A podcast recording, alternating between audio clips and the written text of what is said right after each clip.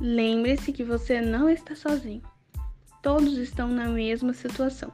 E apesar disso, cada um encontra uma melhor forma de lidar com este momento.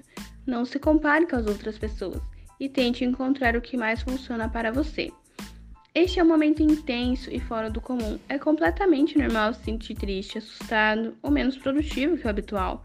Uma pandemia e o distanciamento social geram diversas emoções que são difíceis de lidar.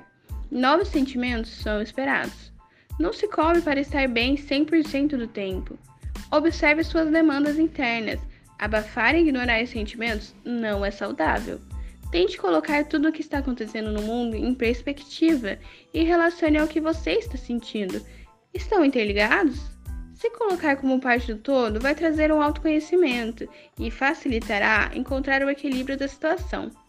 Limite o tempo ligado nas notícias. É importante estar informado, mas são muitos processos acontecendo ao mesmo tempo, e todos eles bastante intensos.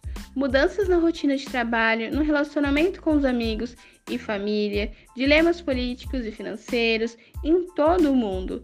Estipule quanto tempo do seu dia você pode se dedicar ao consumo de notícias e, se necessário, reduza. Não se esqueça de buscar fontes oficiais para evitar notícias falsas. Pare respire e pense.